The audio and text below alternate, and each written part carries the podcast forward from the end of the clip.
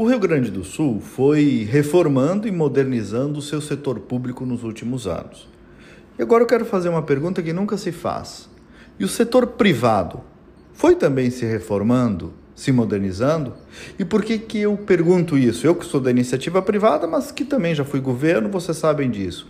Porque essa autocrítica, ela precisa ser permanente, não apenas em relação ao setor público, que está sempre exposto, mas também em relação ao setor privado, às suas culturas, lideranças, organizações.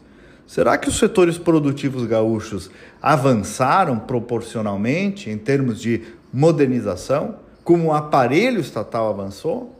E eu não estou dizendo nem que sim nem que não, mas estou colocando essa reflexão aqui para rodar. Porque volta e meia, atendendo marcas e empresas de todo o país e eventualmente até do exterior, como profissional, eu noto que ainda estamos aqui no Rio Grande do Sul, também no setor privado, empresarial, muitas vezes presos a uma cultura de pouca ousadia, de mais fechamento para o business, de olhos ainda pouco erguido para as muitas possibilidades que estão por aí às vezes excessivamente enraizados, provincianos, fechados em pequenos círculos, em confrarias que se retroalimentam.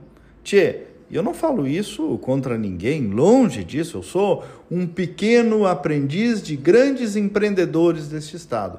Mas eu coloco essa crítica, quase uma provocação, para que cada empresário também possa pensar. Muito bem, Olha o tamanho da reforma que o poder público fez nestes últimos anos. E eu aqui na minha empresa, o que, que eu fiz? O que, que eu evoluí? Que processos renovei? Que novos mercados eu abri? Que inovação eu pratiquei? Que cultura nova eu trouxe? Como eu potencializei o meu time, os talentos? Que associações paralelas eu ampliei para fazer pelo meu setor, pela minha comunidade, pela minha cidade, pelo meu estado? Sabe, o Rio Grande do Sul precisa também deste empresário moderno. Não moderno de idade, mas de mentalidade, de ousadia e também desta noção de pertencimento cidadão político a um Estado. Um empresário menos individualista, estrito senso, e mais grandioso, com olhos lá no horizonte, pés no chão e olhos no horizonte. Temos muitos, mas ainda falta essa postura a tantos outros. O setor privado, portanto, também precisa de suas reformas e modernizações. Até amanhã e vamos com fé.